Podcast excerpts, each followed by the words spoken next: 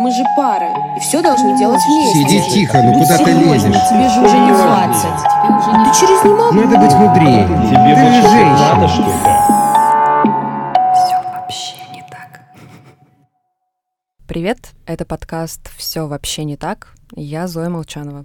Здесь мы говорим о стереотипах. Существуют ли они сегодня? Если да, то откуда берутся? Как с ними жить и нужно ли бороться? Сегодня снова говорим про тело и как с ним жить. И если вы хоть раз сталкивались с вопросами «Ой, а что это у тебя варикоз?» или «А ты не думаешь, что надо удалить эту родинку?» и вообще получали разные оценки своей внешности от кого-либо и даже оправдывались за это, вы по адресу. Конечно, мне захотелось обсудить эти и не только вопросы с человеком, который транслирует то, что все наши особенности — это окей, и с ними правда можно подружиться. Поэтому с нами сегодня Саша Яковчук, основательница проекта The Skin Project, в котором появляются девушки разных возрастов с разными особенностями кожи и тела и рассказывают свои истории. Привет. Привет, Саша. Привет. Проект призван рассказывать о том, что нет каких-то уродств, что это не проблемы с кожей, это не идеальность. Я это так называю, потому что все мы не идеальны, и каким бы мы бы не хотели бы быть там, из-за того, что нам диктуют социальные какие-то сети, там, э, масс-медиа, мы, к сожалению, все пытаем себя как-то выточить, Э, смотрим на идеальные, бесконечные фотографии идеальных женщин с блестящей кожей, в которые, по которой попы, по которым постучать, он как арбуз будет звенеть, то есть такое настолько идеальное, что там отражение можно увидеть в этой коже своей. И, к сожалению, у нас э, далеко, у, большинства из нас э, не совпадает наша фигура, наша внешность, наша кожа, там еще какие-то куча нюансов, там волосы, глаза э, с этим идеальным стандартом красоты. Э, Я хотела показать э, то, что даже если у тебя есть какие-то неидеальности, ты все равно красивая, сексуальная, должна быть уверена в себе, привлекательная и не чувствовали, чтобы себя как объект, на который смотрят, тычут пальцем, говорят, ой, погляди, вон, посмотри, там, как у него, как у нее. Почему так? И почему я вообще к этому пришла? Потому что многие меня спрашивали, да зачем кому это нужно вообще? Зачем об этом Ну, говорить? кстати, странно, мне кажется, как раз там 18-19 год, э, как раз э, это все начало как-то в России более-менее зарождаться, и Ну, все это- начали говорить об этом. Это знаешь ты, это знают э, Ну да, наверное. люди, которые читают журналы, те, кто интересуется этими вопросами. А, у меня самой с детства был атопический дерматит. У многих, у кого есть маленькие детки, те сталкиваются с такой проблемой, называют их диатез. А, Это хроническое кожное заболевание, которое очень чешется, которое нестерпим просто, настолько он чешется, и обостряется этот зуд в ночи. То есть, если днем ты можешь терпеть, ночью, как бы во сне, все это просто чесывается в кровь, постоянно зудит. Это просто больно и неприятно, это постоянно кровоточит. И, в общем, конечно же, это и выглядит тоже не очень. Вот. Это генетическая какая-то штука. Оно передается по наследству, и то есть у меня у отца было, но у него прошло там в два года. У большинства детей оно проявляется, потому что э, Дети начинают пробовать новые какие-то продукты. Это такая реакция организма на новый аллерген. Обычно оно, иммунитет справляется с этим, и как бы все окей. Там, к трем годам обычно ребенок перепробует большинство продуктов, у него адаптируется организм, и все проходит. Но, может быть, потому что я жила в 90 родилась в Что-то пошло не 91 так. году. Да, может быть, потому что не было еды там нормальной. Вообще, в принципе, в, там, в 90-е годы это хроническое заболевание взяло вверх над моим здоровьем, а превратился в атопический дерматит. Я никогда не носила вещи с коротким рукавом. С детства я очень стеснялась, просто невероятно стеснялась этого. Я даже помню такой э, момент, что мы с бабушкой пошли на детскую площадку, мне года 4 было. И я пошла в футболке, меня уговорила бабушка, типа, ну давай иди в футболке. Я пошла в футболке, ко мне подошла девочка на детской площадке, такая, ой, ничего себе, что это с тобой такое? И я в этот момент, тогда, я, мне 4 года было, говорят, что дети не помнят. Я вот прекрасно помню, и на, во мне так это ложилось, это было одно из первых вот таких ярких моментов, когда я поняла, так, все, лучше не показывать, потому что я не знала, что ответить, естественно. И, в общем, с этого момента началось такое прям тотальное закрытие мое.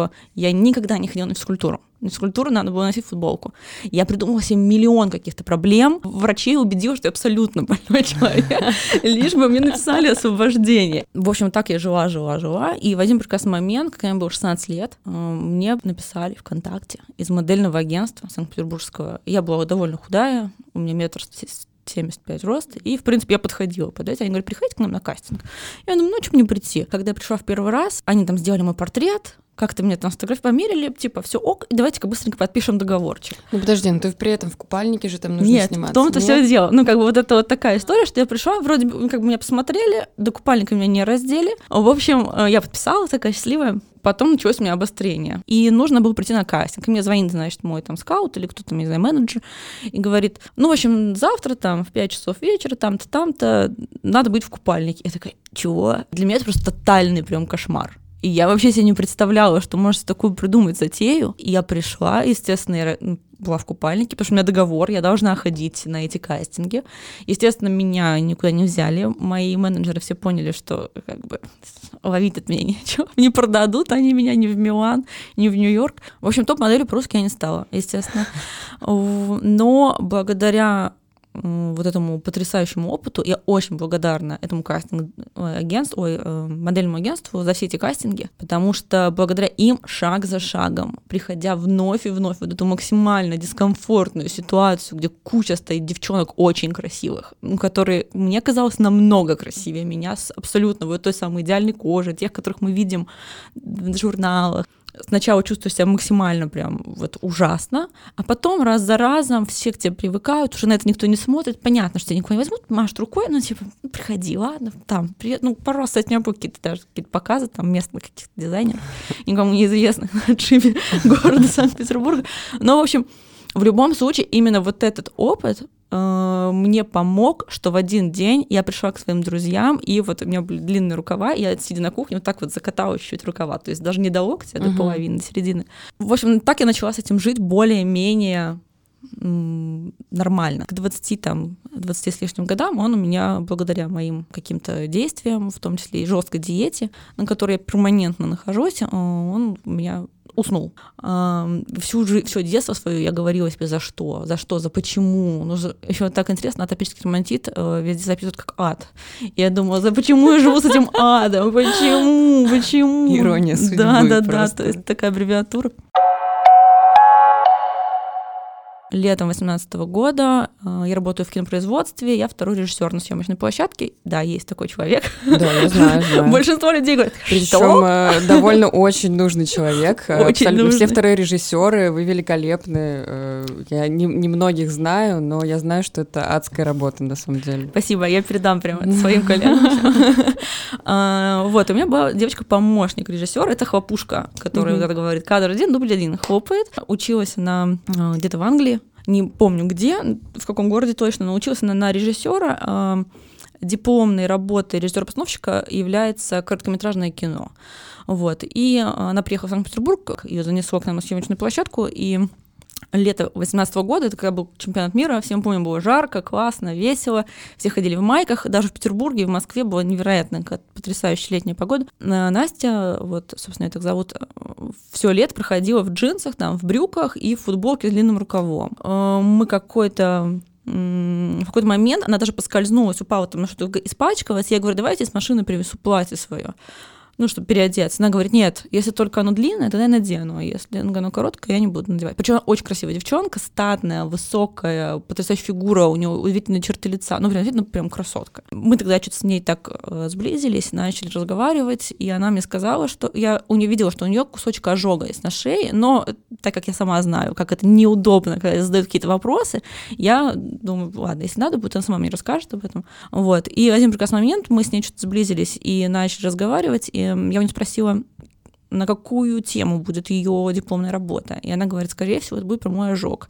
И поделилась со мной историей, что когда ей было 5 лет, на нее упал чайник в ее день рождения. На нее упал чайник и повредил ей 40% кожи. Это, соответственно, сразу кома, пересадка, долгие часы реабилитации. Мы с Настей это проговорили, я сказала, какая классная идея, такая ты умочка. Она говорит, я хочу освободиться от этого, потому что я понимаю, что это всю жизнь на меня давит, вот этот ожог, и очень давит на родителей, потому что они очень эм, себя винят в том, что это произошло, что вот я такая теперь. И, значит, 28 э, февраля 2019 года она выложила свою фотографию. На фотографии была изображена она, только как бы часть ее, точнее, в, в майке, рука, соответственно, покрытая ожогом, подбородок э, и вот э, маечка. И она написала, что она анонсирует начало работы над своим фильмом, там ей нужна какие-то там какая-то помощь. И она мне сказала, Саша, ты представляешь, я вот два часа сидела с этой фоткой, в руках держала телефон, ревела, меня трясло, и я не могла ее публиковать. Настолько это был для нее сильнейший страх, вот этот барьер. И в тот вечер мы с ней очень долго разговаривали, и я ей говорю, как ты думаешь, если я начну вот, организовывать фотосессии для девчонок, у которых есть какие-то проблемы кожи, так же, как ты и я, которые мучатся всю жизнь, которые очень красивые девчонки, но они не могут, вот, потому что у них есть какие-то эмоциональные такие вот Мгм. преграды нормально жить, потому что действительно ненормально ходить летом э, в вещах в 30-градусную жару, считай, в свитере, там, или ездить э, на пляж и не купаться, но это И при этом безумие. постоянно думаешь, что кто-то на тебя не так смотрит, и типа, что происходит? вообще? Да, да, причем как бы, ну,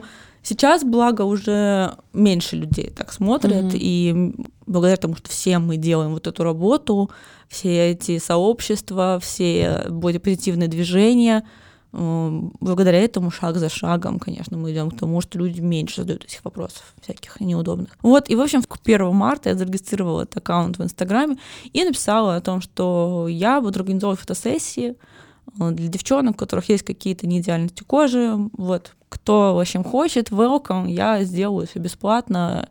Благодаря тому, что я работаю в кино, у меня есть там знакомый фотограф, визажисты, то есть я думала, я как-нибудь это найду способ организовать там э, без вложений каких-то колоссальных.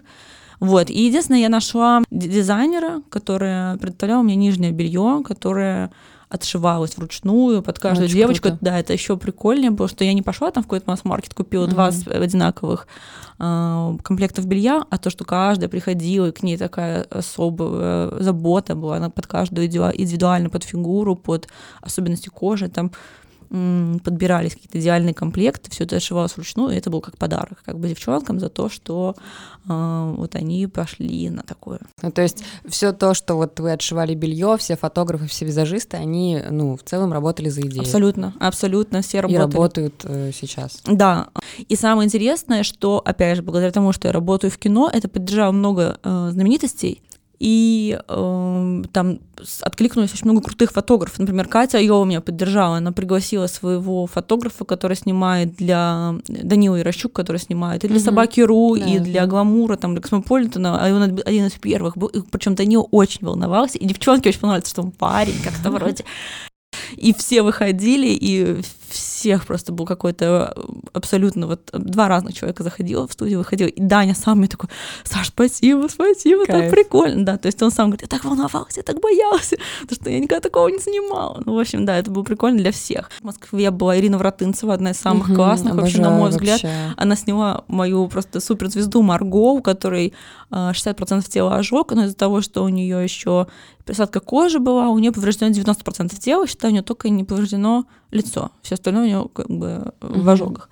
Блин, ты знаешь, я, кстати, недавно читала у Сьюзен Сонтак, Зонтак, американская писательница, критик, у нее есть э, книга о фотографии, и она там говорит такую фразу, что-то вроде «те фотографии, которые абсолютно идеализируют э, человека, выглядят настолько же агрессивно, как, когда фотограф снимает реальность, бытовуху, Мгм. которая там может пугать нас часто. Ты, ты рассказывала там про моделинг, а, Я тоже когда-то занималась моделингом, и мне постоянно а, уменьшали нос фотографа. Ну, естественно, меня никто не спрашивал об этом. Я потом такая смотрела, думаю, какой у меня прекрасный нос. Ну, недавно, там год назад, меня позвал один бренд а, украшений, мои знакомые, посниматься для них. Они сделали очень красивые фотки, а, присылали мне там какую-то часть, а потом я просто заходила, а, я увидела в Фейсбуке промо, и думаю, посмотрю, что у них вообще там на сайте, что за украшения. Захожу, вижу свои фотографии, где у меня крошечный нос. Мгм. Но, чуваки, да ну вы серьезно? Вы же такие все прогрессивные и делаете такую красоту, ну зачем? Мне бы странно, что это произошло сейчас, э, потому Да, что когда да, это происходило да. 10 лет назад, было совершенно другое отношение и совершенно другие стандарты, и тогда действительно всех подгоняли вообще. Сейчас с этим бодипозитивом, но это Вот. еще страннее. Это в наша д- следующая в тема. два раза. Этот проект боди- бодипозитивный? Абсолютно. Меня называют бодипозитив здорового человека. Мне очень много да, что такое? Что такое бодипозитив, по-твоему? Бодипозитив — это любовь к себе. в первую очередь. Я, особенно на съемочной площадке, я постоянно вещаю лекции, просто говорят, да это да, бодипозитив, это неухоженность. Я говорю, нет, сначала бодипозитив про то, что я себя полюбила такой, вот с лишним весом, с моей попой 102 сантиметра, вот у меня я сегодня замерилась. Зачем? Метр? Саша, серьезно? Но я на себя смотрю в зеркало, мне нравится. Да, да, да. Но при этом я сама себе говорю, окей, мне нравится, но я хочу быть здоровой. Вот про это. Не то, что окей, мне нравится, пойду сожру Биг Мак. Мгм. Нет. Бодипозитив — это про принятие того, что ты не можешь изменить. И надо вот либо ты живешь э, в паранже, выходишь только в полночь и вообще ни с кем не контактируешь, либо пытаешься говорить, окей, я такая, какая есть, пойду-ка я попробую пожить. Слушай, вот очень интересно, ты рассказывала про, опять же, моделинг, про то, что тебя эта история закалила и как-то позволила посмотреть на себя со стороны. У меня как раз была другая история. А, там несколько лет, пока этим занималась, я себя настолько загнобила из-за этого, что, типа, я просто, мне кажется, у меня в какой-то момент шиза поехала, потому что я Мгм. ходила на все эти кастинги, я там одевалась, допустим, утром э, вставала, надевала там эти лосины или узкие джинсы, там майку, брала с собой каблуки, я смотрела на себя и думала, господи, какая же ты жирная, какие у тебя прыщи, какие у тебя толстые руки. На некоторые кастинги я просто не доходила, я могла дойти там типа до студии и все, увидеть всех этих девочек, развернуться и уйти. И потом я, конечно, там получала выговор от агентства. Все вот эти штучки, когда к тебе подходят и говорят, ты недостаточно худая, или ты недостаточно толстая, э, или там еще что-то, тебе не хватает сантиметра, тебе нужно убавить сантиметр, Мгм. типа, что у тебя с носом, что у тебя с зубами. И ты это все, ну, копишь в себе, и потом как бы неизвестно, как ты вообще, как, как твой мозг отреагирует э, на это в какой-то определенной жизненной ситуации. Поэтому на самом деле это очень крутая история, что это тебя как раз э, как-то, ну, по-другому заставило посмотреть на себя. Ну, не знаю, мне кажется, ну да, но, наверное, там столько аспектов, наверное, если в этом копаться, вот я сейчас даже задумалась, почему я, собственно, не просто не развернулась, не ушла. Могла ведь. Ну, Ну типа, да, сказать, да, да, да. вы, к черту, ваш контракт, собственно, засуньте. Ну, какое-то себе». преодоление, наверное, было. Ну, э, да, ну не знаю, я на самом деле, наверное, это был очень такой психологический аспект. Я была такая девчонка спального района, где продавали героин, э, три человека в парадной. Как уже бы- питерские истории просто.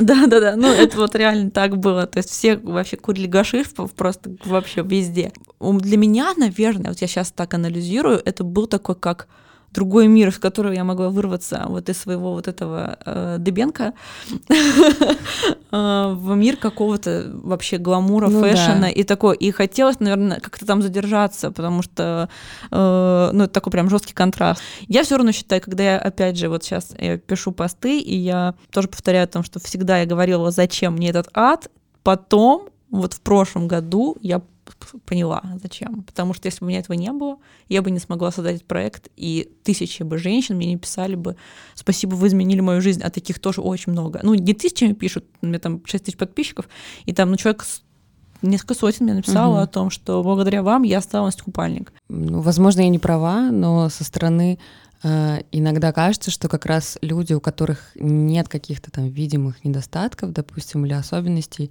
а, они, наоборот, еще хуже к себе относятся, чем люди, которые живут с этим, а, и в целом вдруг приходят к тому, что, блин, ну, типа, это я, и все клево, смотрите, у меня все в порядке, я живу нормальную жизнь. Нет, нет, нет, конечно, я с тобой не соглашусь здесь, потому что э, это, не знаю, один человек из э, 10 тысяч говорит, да, все окей, я живу так. На самом деле большинство, даже из тех, кого я снимала, большинство э, то, что я сняла их, это был маленький первый микрошажок навстречу любви к себе. Да, вот у меня есть Марго, которая, у которой вот самое большое повреждение кожи, моя звезда просто, которая вдохновляет большинство людей. Но у меня была одна такая девчонка Женя, которая, у нее тоже большой ожог, тут на ней загорелось платье, когда ей было, по 5 лет. И она сначала написала, да, я хочу. Потом я говорю, окей, мы тебя будем снимать. Потому что я сделала как бы такой микрокастинг, мне она понравилась, я захотела именно ее историю рассказать.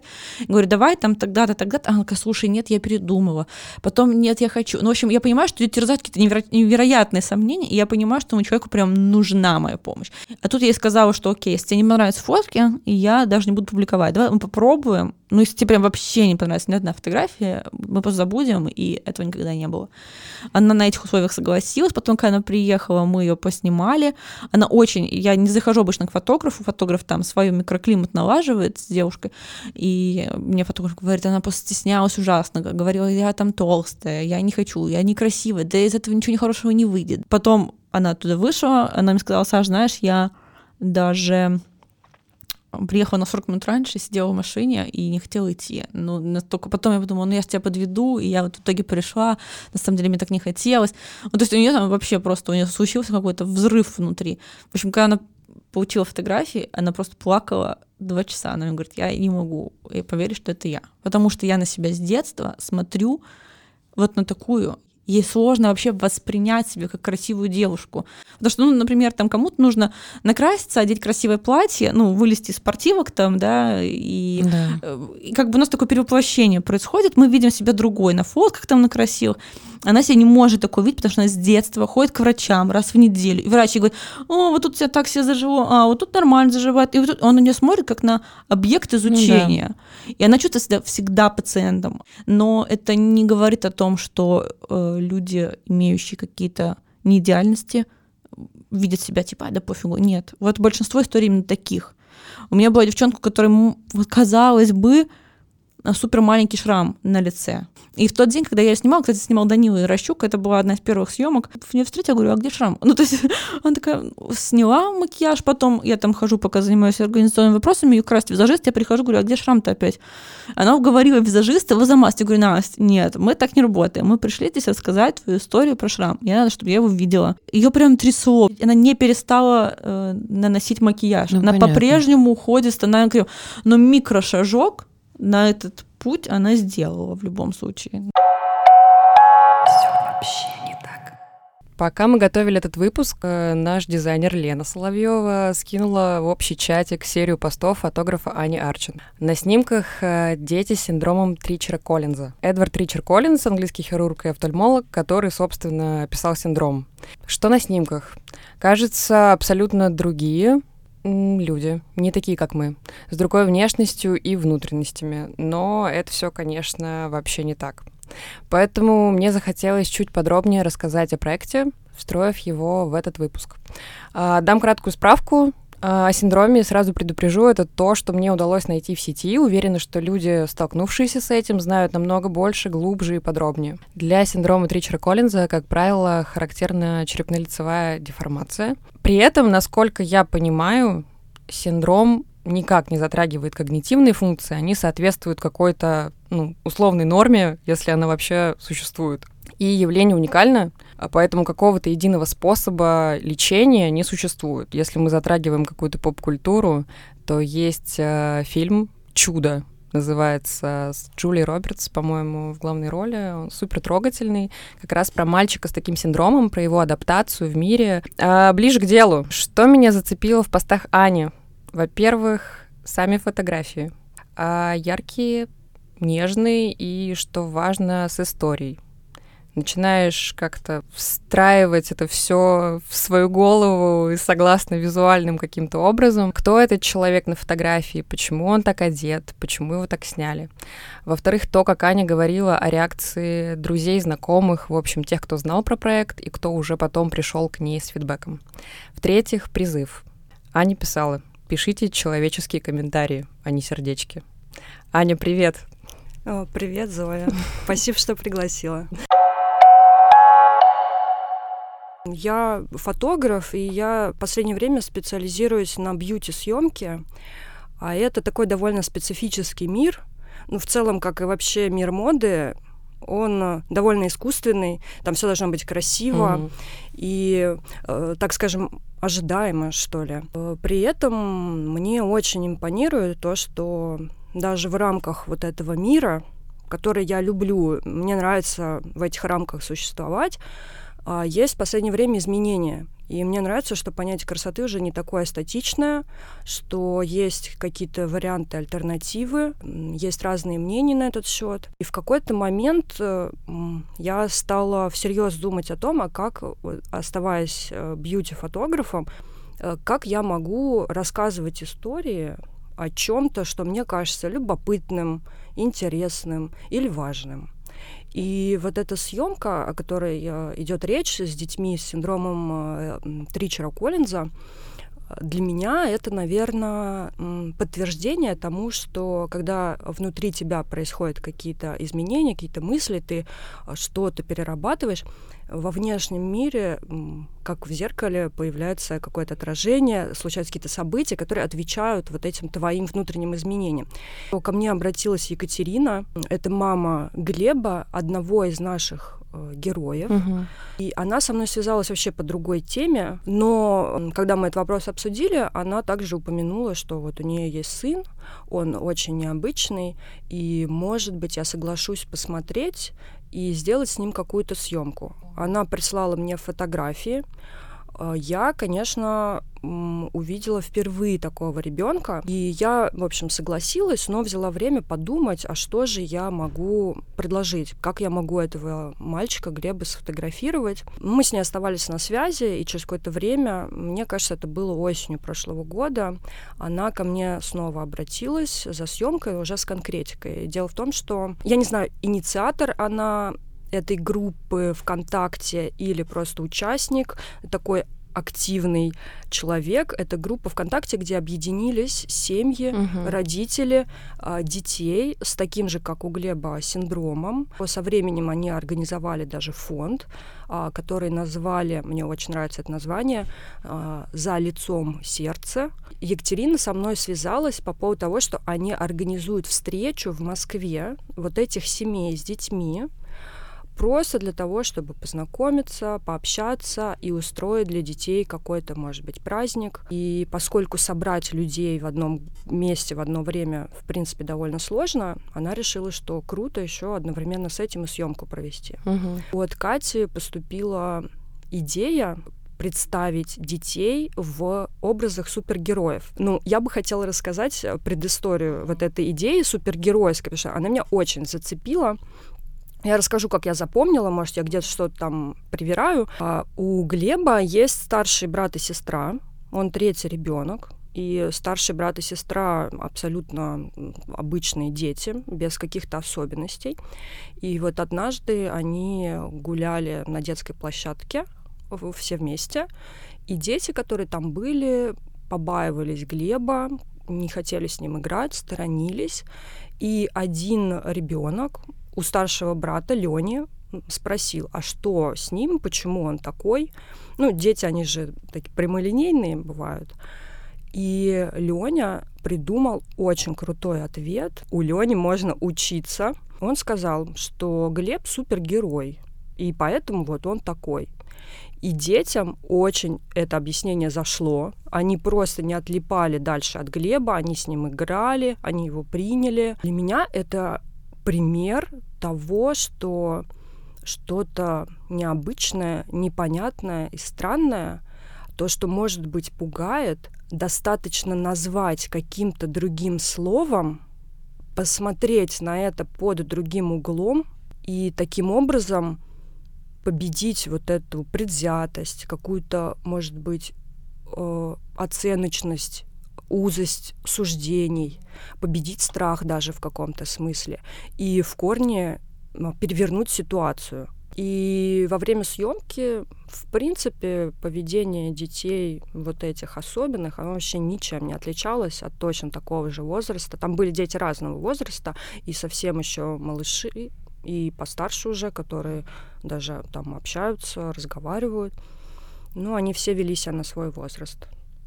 Но я внутри себя прям явно отследила такое странное предубеждение, отношение, рефлекс, что ли, какой-то, что когда ты видишь настолько а, непохожих детей, автоматически кажется, что ребенок должен отставать в развитии. Вот есть просто такой рефлекс. Да, ну То вот есть тоже, да, почему-то стереотип какой-то ужасный. да, есть такой стереотип, и ты не знаешь, как общаться. То ли он тебя слышит, то ли нет. То ли он вообще с тобой в контакте, то ли он где-то в своем мире. Но на самом деле они абсолютно точно такие же. Мне кажется, что если в каком-то уже сознательном возрасте случились изменения с твоим телом, а не это просто как такой факт при рождении, да, данный, наверное, действительно сложнее психике с этим справиться, чем если ты вот всю жизнь такое жил с детства. И, ну, я только могу теоретизировать, да, на эту Мгм. тему. А, но вот из наблюдений по ходу съемки и по ходу подготовки проекта я бы хотела поделиться следующим. А, во-первых, не все родители разрешили снимать детей.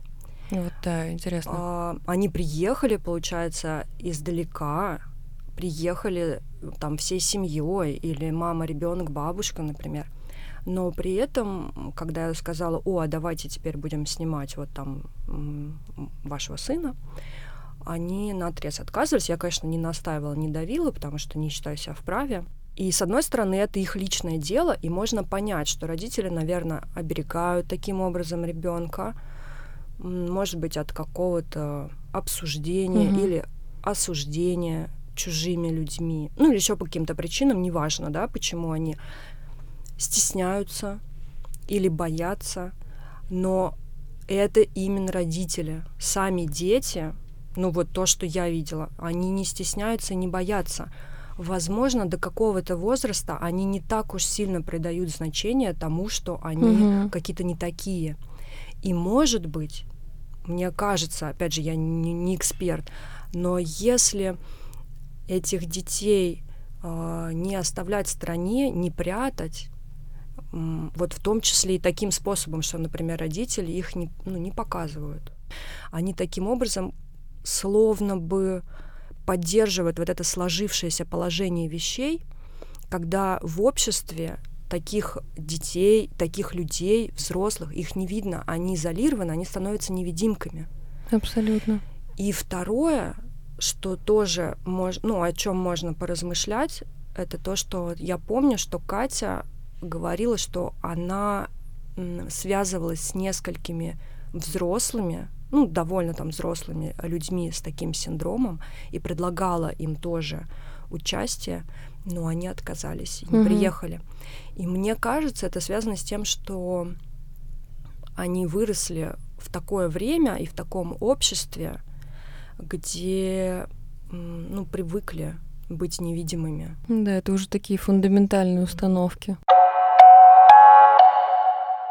Наверное, тоже у многих возникает вопрос, почему нет мужчин в проекте? Ты говоришь, что есть фотографы. э, Да, были, мужчины. были фотографы, но для меня не принципиально, мужчина или женщина-фотограф, Мгм. для меня принципиальный результат, какой они выдают. Мне писали, особенно в начале проекта, писали, типа, почему мужчин нет, мужчины тоже люди, у них есть чувства там и так далее. Я говорю так, ну, во-первых, э, на мужчин так не давит общество. Нет, на мужчин тоже давит Слушай, мне кажется, они общество. сейчас вообще очень сильно страдают, если честно. Но подожди, но мужчинам никогда не скажут, э, точнее, женщину, женщине никогда не скажут, что такие сексуальные растяжки, так, такая женственность с ними. Никогда такого не будет. Про мужчин говорят, у тебя сексуальный шрам. Это добавляет мужественности. До сих пор есть вот это, что мужчину украшают шрамы. Ну, Про девушку такое не Слушай, скажут но есть никогда. же еще какие-то, ну вот, например, есть э, у меня есть знакомый, э, который очень сильно парится по поводу своей фигуры, потому что она у него довольно женственная, у него узкие плечи и широкие бедра, вот, и ему всегда очень неловко там раздеваться на пляже где-то, например, он себе берет там длинные плавки, хотя он довольно худощавый, никто это больше, естественно, не замечает, пока он не скажет, это как вот это, типа, знаешь, ой, у меня тут прыщ выскочил а, на лбу, не обращать внимания, и потом ты понимаешь, что типа все пялятся Естественно. просто на твой прыщ. Вот, поэтому мне кажется, что, ну, шрамы, да, возможно, но есть очень много же других еще тонких таких Ну, у меня все-таки история про кожу, поэтому я, хотя у меня там были девчонки с инвалидностью, там какие-то такие, но так или иначе они пересекались именно с проблемой кожи. Вот по поводу мужчин все-таки я еще подумала, когда придумала, что будут только девчонки, что, во-первых, на мужчинах не так классно смотрится прозрачное белье. А а Да, это уже, это уже немножко другой формат, Весомый кажется. аргумент, да? А, И в-третьих, на самом деле, потому что м, мужчины понимают, как на девочек давит э, общество социальное. Когда они смотрят, что девчонка, у которой девчонка, у которой 90% тела ожог, и она красивая, и она не боится, буду сказать, они говорят, блин, а чем я хуже? Я-то вообще мужик, Мгм. я вообще, и это так работает. Что самое интересное, что у меня, да, у меня даже, я помню, подписался какой-то чувак с Бали, он тоже написал, говорит, у меня ожог, там все дела, спасибо вам, что вы вот такую делаете историю. Я себя чувствую спокойнее из-за этого.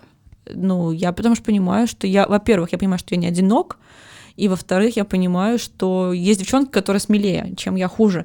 Ну, то есть это Да, вот это такой круто. какой-то механизм, и проект был мною создан, как, чтобы люди могли понять, что они не одиноки. Самый частый вопрос, особенно когда какие-то кожные заболевания, э, не ожоги, не шрамы, а именно заболевания, о том, что не больна ли ты, ну, то есть не заразна ли ты. Да, да, да. И это, наверное, самое неприятное, потому что, ну, мы очень часто сталкиваемся с нетактичностью вообще. И тоже, там, если ты читала там историю девчонок, когда там у одной шрам на ноге укусил там питбуль, к ней подходили на улице и говорили, тебя что, акула покусал? Вообще незнакомый человек. То есть, или там одна девчонка, у нее витилиго, про нее там вообще ужасная история, на мой взгляд. Э, Есть у меня там участница Алина, очень красивая девчонка. Когда ей было 13 лет, она поехала с мамой на море, и тогда у нее только начиналась витилиго, и стоит рядом женщина с маленьким мальчиком, который плохо себя ведет, и женщина посторонняя своему ребенку говорит, если ты себя будешь плохо вести, ты будешь такой же, как она. И она говорит, я настолько почувствовала себя каким-то чудовищем просто в этот Охренеть. момент. Неужели мною можно детей пугать? Ну вот настолько людей, у которых есть какие-то вот там, особенно псориаз, э, экзема, про них их шарахаются, потому что боятся, что они заразные, потому что думаю, что можно тоже заразиться. Привет, Ким Кардашьян. Да, да, да, да, да. Ей вообще просто я обожаю Да. ее за это. Когда узнала, что у нее псориаз, я подумала, какая ты крутая. У тебя там сколько, 20 миллионов подписчиков, ты Абсолютно. всем сказал, Да. и 20 миллионов людей узнало, что это не заразно. Прям спасибо ей огромное, обожаю. То есть настолько, мне кажется, это все личное. Не каждый психолог может это понять. Еще вот такой есть нюанс, что мне очень, я много сталкивалась с таким, что да что ты паришься? Да Ну, чё? обесценивание, конечно. Ну, как бы, и далеко не каждый психолог сможет сказать, что да, ты действительно, тебе стоит там вот об этом подумать, там это, это нужно проработать. Не каждый это поймет. Только вот я почему создала проект, мне кажется, только потому что человек, который прожил это, он может э, действительно понять, насколько это больно, насколько это страшно, насколько это неприятно, там какие-то моменты. Человек, который никогда не испытывал ничего подобного, он смотрит на меня, крутит в висках, говорит, да ну и чё, что у тебя аллергия? Мгм. Что ты паришься вообще? Ну, также и про все, что угодно можно сказать. И про родинки, и про растяжки, и про вообще, и Блин. про целлюлит, и вообще про все Абсолютно. свете. У меня, короче, на ноге есть э, врожденная такая э, штучка зеленого цвета, такого серо-зеленого. Это гемангиома называется, что-то типа доброкачественной опухоли. Она тоже передается по наследству. А, Моему папе вырезали ее, когда он в армию шел. У него такой огромный шрам на ноге теперь. Вот. И я вообще какое-то время не парилась. Типа я просто жила с ней, и все. Пару лет назад, я помню, я прихожу какую-то вечеринку в короткой юбке. Мгм. И опять ко мне, ну, кто-то подходит, какая-то знакомая, которую я дважды я его видела в жизни. Она такая, ой, а что это? Вот у тебя вены, да? Мгм. Нет. Давайте я сейчас буду объяснять всем, что же это такое на самом деле. И самое ужасное, что потом я постоянно обращала на это внимание. Я даже пыталась ее замазать, блин, тональным кремом, а там другого цвета кожи вообще-то, и как бы все равно ничего не работает. И вот это, блин, отвратительно. Э, Прежде чем э, решиться публиковать эти фотографии, я сначала сама думала, вообще в тему они или не в тему, конкретно в рамках моего профиля. А, потому что у меня там бьюти. Такое чистое, Да, все такое. причем, да. Я очень люблю такую эстетскую картинку. И вдруг вот там появятся такие дети, которые могут кого-то удивить, шокировать, напугать, ну, какое угодно там эмоцию можем, да, предположить себе. Ну, я решила посоветоваться со знакомыми, и действительно были такие версии, что, слушай, конечно, это смелый, хороший, важный проект, ну, наверное, будет не очень гармонично смотреться в твоей, э, в твоей ленте. Будет странно там увидеть, условно говоря, какую-то правду жизни.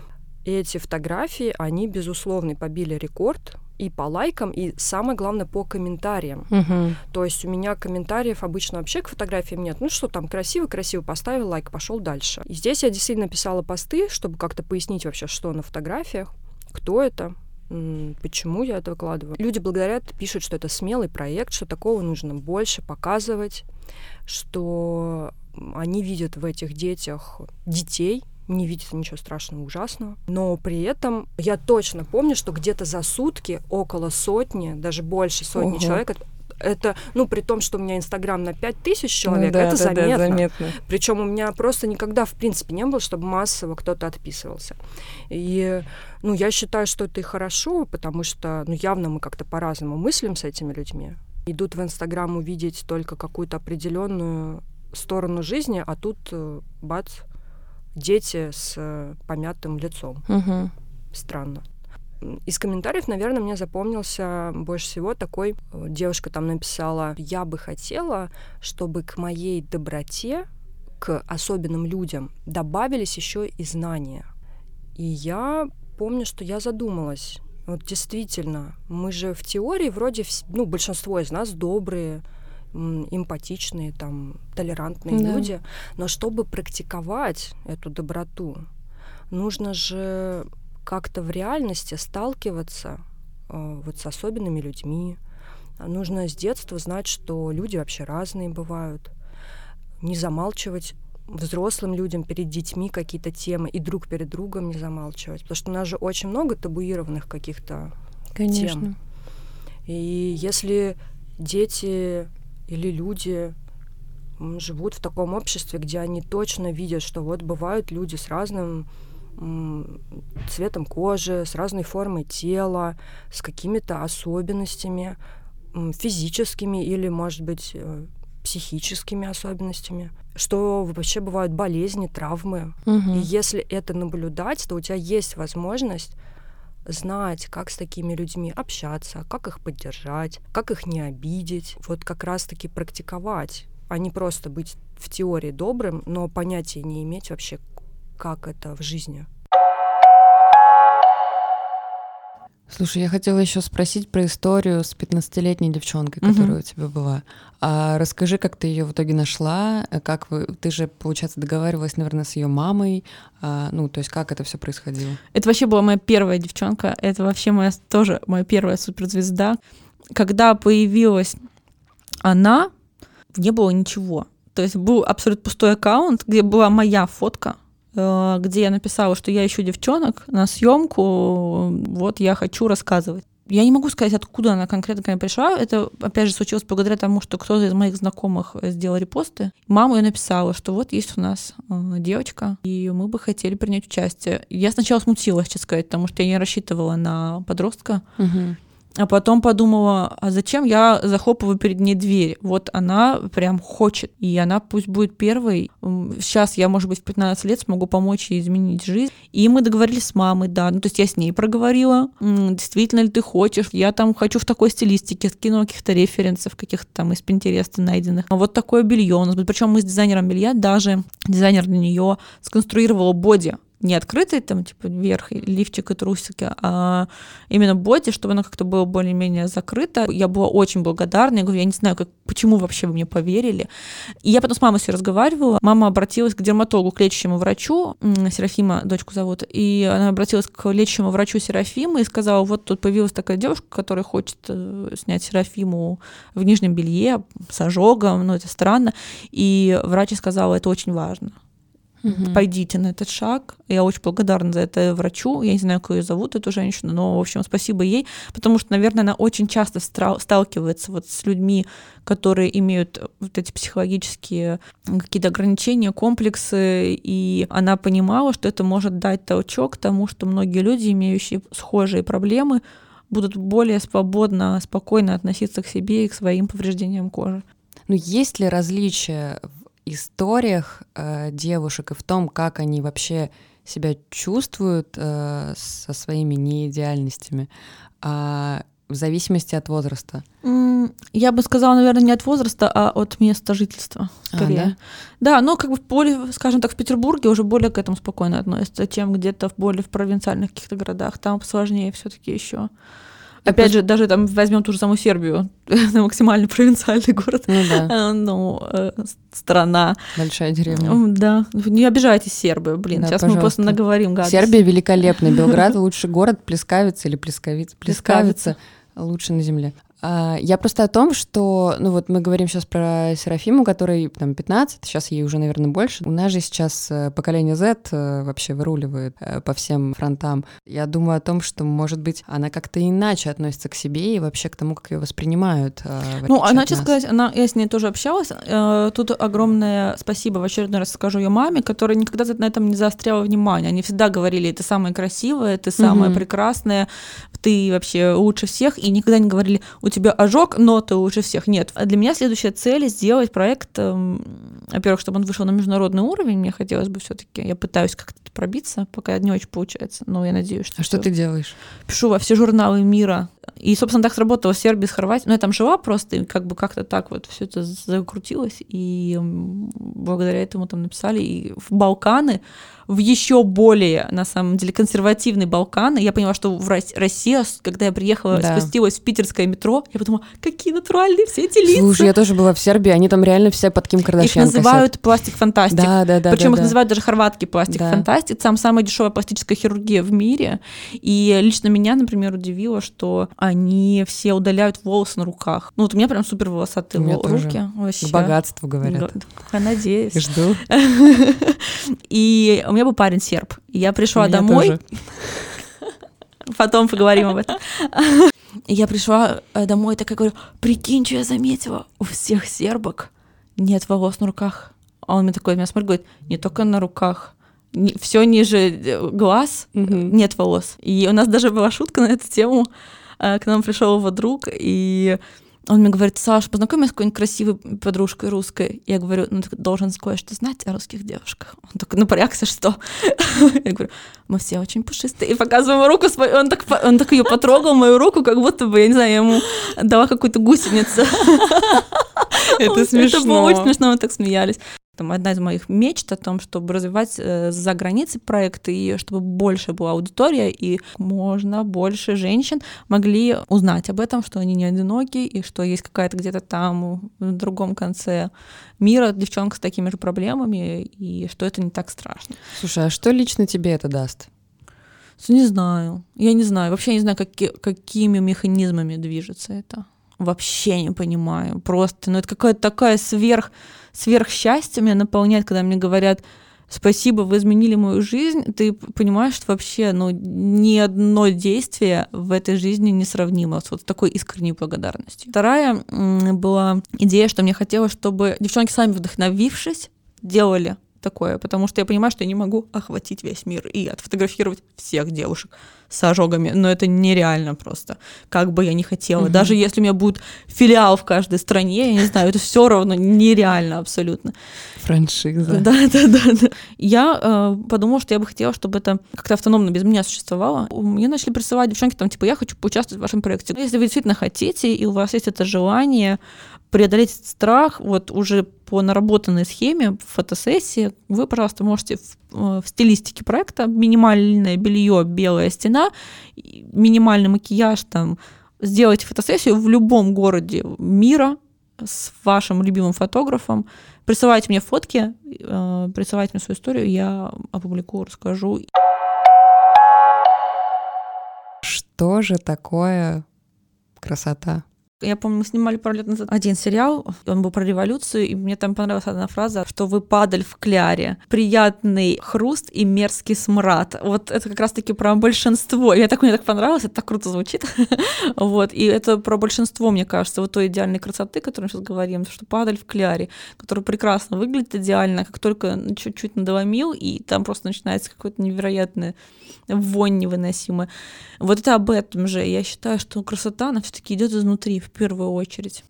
Красота. И опять же, это здоровье. Вот две, два аспекта, которые лично для меня складываются во что-то красивое. Если человек здоров и физически, и эмоционально, он будет излучать доброту, э, красоту, любовь, э, будет светиться. А как может быть супер какая-то идеальная там фигура, кожа, глаза, волосы, но с этим человеком просто невозможно не поговорить, или он настолько э, излучает какой-то негатив бесконечный, перманентный. Таких людей я тоже знаю. Просто постоянно недовольны всем этим миром. Они настолько диссонируют. Я все-таки считаю, что э, нужно жить в гармонии с окружающим миром и с собой. Тогда получится максимально гармоничная, красивая во всех этих смыслах добрая личность. Вот эта фраза, наверное, она довольно избитая. Красота в глазах смотрящего. Но мне она очень нравится. Это вообще не внешнее свойство объекта. То есть э, это не свойство того, на что мы смотрим, что мы наблюдаем. Мне кажется, красота — это скорее исходя вот из этой фразы, это внутренняя способность и внутреннее качество субъекта, который смотрит, который наблюдает. И мне, вот я сейчас говорю, у меня прям мурашки а, от этого, от этой идеи, что мне очень нравится считать, что это моя ответственность видеть красоту в ком-то, в чем-то, в ситуации. Может, я сейчас э, как какие-то эзотерические штуки там говорю или глупо это звучит, но мне реально нравится считать, что я автор, и это э, по моей воле кто-то или что-то э, называется красивым, вызывает во мне отклик, э, чувства какие-то определенные. Мне кажется, это вообще не обязанность э, человека казаться красивым. Это обязанность того, кто на него смотрит. Ну, обязанность, не знаю, не уверена, что это точное слово.